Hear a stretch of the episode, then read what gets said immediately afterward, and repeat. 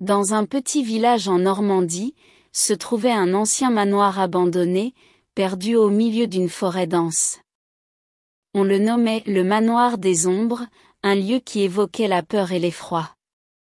Les anciens du village racontaient que le manoir était hanté par les esprits de ses anciens habitants. Il y a bien longtemps, une riche famille habitait ce manoir. Le patriarche était un notaire respecté et sa femme une dame de compagnie de la noblesse locale. Un soir de tempête, toute la famille disparut mystérieusement. Depuis ce jour, des bruits étranges et des lumières éphémères étaient observés dans le manoir. Les âmes courageuses qui se risquaient à entrer dans le manoir ne ressortaient jamais indemnes, marquées par la peur et une étrange nostalgie.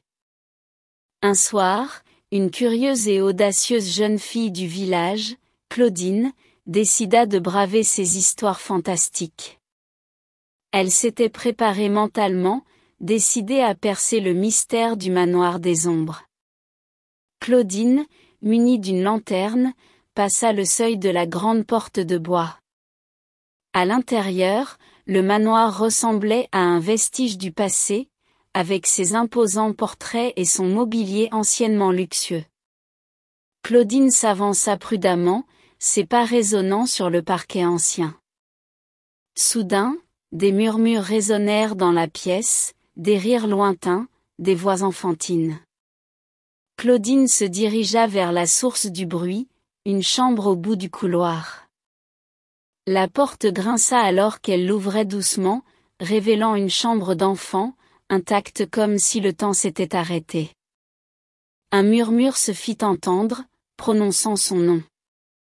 Claudine se retourna et vit une silhouette féminine aux vêtements d'époque tenant la main d'un petit garçon.